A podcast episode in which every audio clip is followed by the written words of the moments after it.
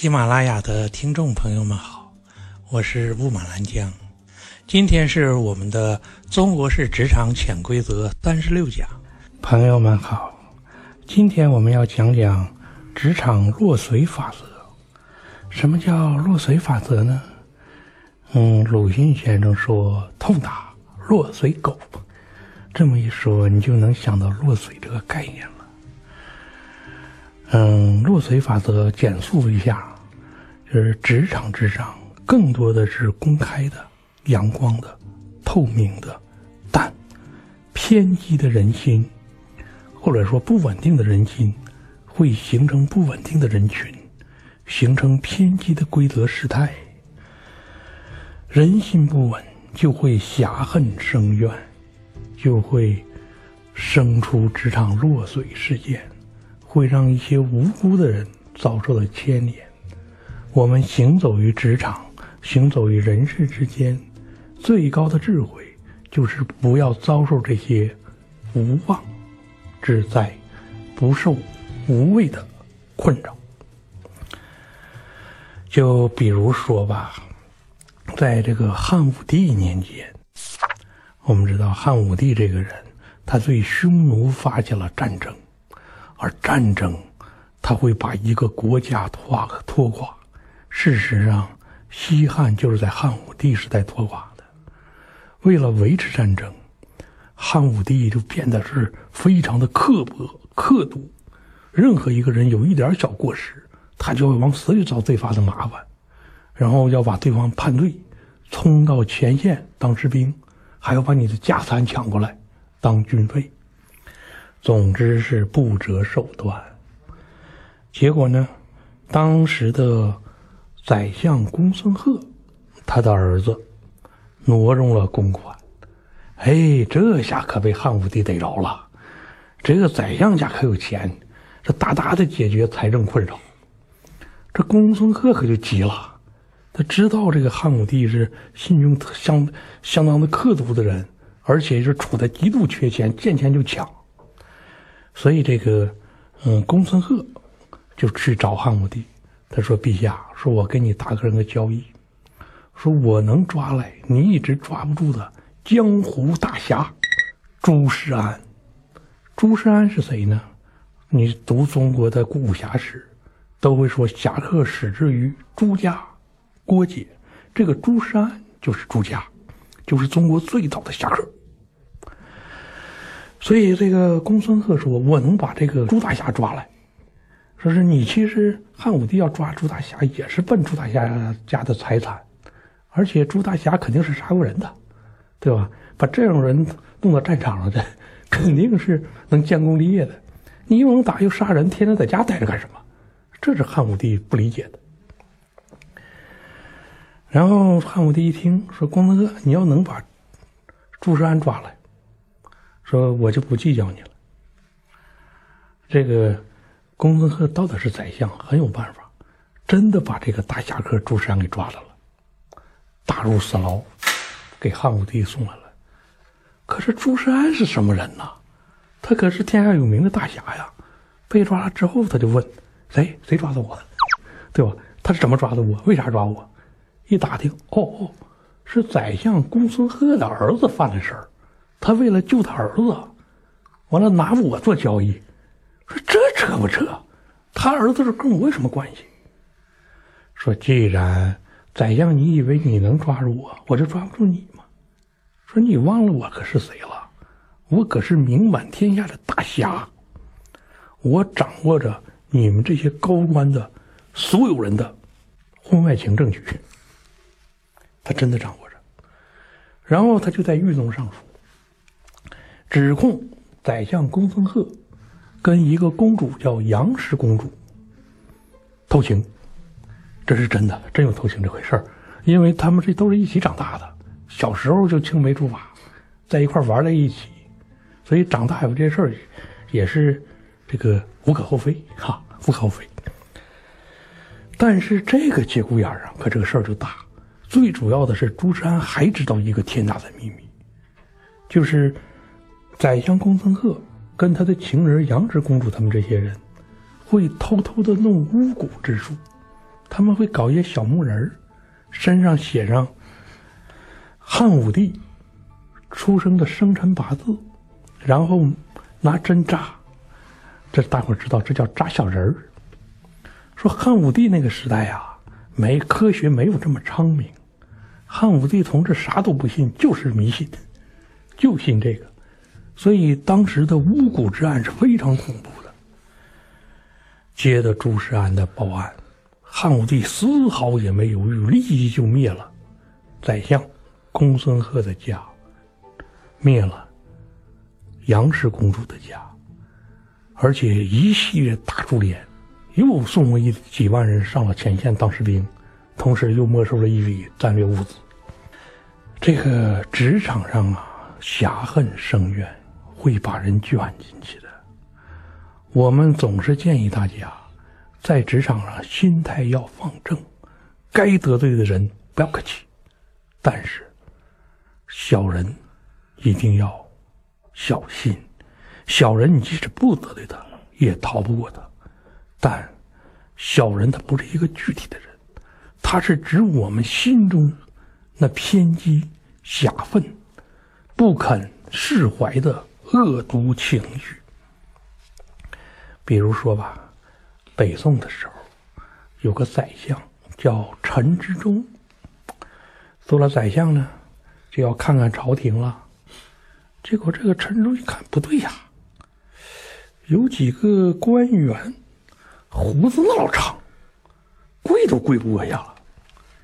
他就问其中说：“哎，说你那个，说老的跟老爷爷一样，说你叫什么名字？”那个老官员回答说：“我叫蔡黄昌。”哦，说你叫蔡黄昌，说今年多大了？说是还小，还小，今年才七十多岁。当时陈志忠就怒了。说是拜托老蔡，说你把我们朝廷当成养老院了是不是？你七十多岁了，走路都打颤，一堆人扶着你，你还自己不解职？说马上去吏部办解职的手续，回家去吧。没想到这个蔡黄昌来了一句：“这个陈大人呐，我觉得我还年轻，我还能再干个十年二十年。”当时陈忠气得你别不要脸了。说你官没官到这份上，七十多岁的人了，死活赖着不走。说如果你真的有什么能力，七十多岁也行，你就是跟着混嘛，混到七十多岁了你还不肯走，你快走快快走。结果，这个蔡皇章，你说你就非逼我走是吧？不给我面子是吧？那好，咱俩这仇就算结下了。当时陈志说：“嘿，你跟我结仇？我是个宰相。”你是七十多岁的小官儿，你能斗过我吗？走吧，走吧，咱俩看着。万万没想到啊！这个蔡黄昌回家之后，把儿子蔡确叫过来。他说：“儿子，说你爹我今天上朝，被宰相陈之忠给侮辱了。你爹我不服，我七十多岁了，混到今天我容易吗？他竟然不让我混，这事儿。”你爹，我跟他没完。他儿子蔡确说：“爹，你都七十多了，你没完，你咋整？”这个蔡皇章说：“儿子，听着，你要是做个孝子，那你就给我今天发狠读书，将来做个宰相。你做宰相，不是说是报效军国，而是给你爹我报私仇。”蔡确这个人也怪，一听说好，这个目标好。奔着他去了。哎呀，世上的人呐，就这么有趣儿。你给他一条阳光道吧，他就不知道该咋走；告诉他去报私仇，他就玩上了。于是，蔡皇昌的儿子蔡确就发狠努力读书。结果没过多少年呢，他真的做了宰相了。做了宰相之后，他就打听这个原先那个宰相陈之忠他的家人在哪儿。哦，一看。他的家人还还在这个京中，就赶紧打听，他们家有没有什么事儿？只要有一点小事儿，就要求就可以报请这个陛下斩这抄斩他全家。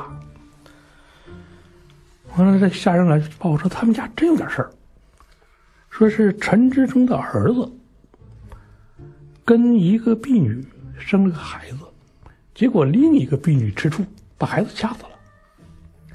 当时采取好，这消息好，马上报陛下，满门抄斩。但是皇帝哪这是哪儿跟哪儿啊？说是两个婢女争风吃醋，掐死孩子，你要抄斩老陈家满门，你这依据哪一条哪一款？完了，蔡确说：“陛下，我依据的是儒家伦理。说是这个杀掉一个孩子，表面上是杀掉一个孩子，他实际上是杀掉陈家的血脉，这个叫。”不孝不仁不义，这是天下所有之罪，没有比这个罪更重的。说陛下不信你去翻，你翻到最后你会发现这个罪最重，必须满门抄斩。这王帝说啥脑子拧不过神来，因为那个为什么说不过蔡确呢？因为蔡确为了这一天准备了几十年，这个说辞已经是虽然是胡说，但是已经滴水不漏了。结果到了这个蔡确。把陈之忠满门抄斩了，抄斩之后，这皇帝才醒过神来。等醒过来，蔡确也跑了。他到朝廷上当个宰相，就报这点私仇。这个可不是故事，这是真的历史。一个人呐，他一旦被心里的执念迷住，他就会做出一些就非常让人惊奇、奇怪的事儿来。现在的职场啊，也是这个样子的。网上有一个很搞笑的故事，说他在一家企业干，结果呢，那个惹到老板了。为啥惹到老板呢？这个就不好明说了。总之吧，老板因为他失去一个可爱的女朋友，惹到老板之后呢，他就辞职走人了，换了家公司。换公司没多久，他就发了个消息。说我换了公司之后，原老前老板把这家公司收购了，然后第一件事就把我炒掉。你听着很可笑，大伙也知道这不是职场的主流，但你记住，职场的主流它永远不会写在明面上。每个人都冠冕堂皇说着正确的话，做着貌似正确的事儿，但实际上都是受隐秘的。偏激的心所指点的。当我们在职场的时候，第一要警惕自己。我们记住这个职场落水法则的几个要点：第一，要警惕自己，不要让自己成为蔡确那样的人。人生走到最高，只为了泄那一小点点私怨，不值啊！真的不值。就是第一，要警惕自我的心；第二。永远不要低估人性中的黑暗，但更要相信人性中的光明。可以讲，绝大多数人一辈子在职场上碰不到我们说的事儿，但任何时候，你一旦感自己觉得自己委屈了，感觉到自己受到不公了，甚至产出激愤之心，那么你离我们说的这个落水法则就已经很接近了。第三个。相信自己，也要相信别人。落水法则，它永远落进的是偏激者。任何一个职场纷争起的时候，现场都会有很多人，但只有自己的心会让自己陷进去。只要我们保持阳光的心、平和的态度、微笑的一张脸，那么我们在职场上见到的。永远是阳光，而不会成为一条可悲的落水狗。棒棒，谢谢大家。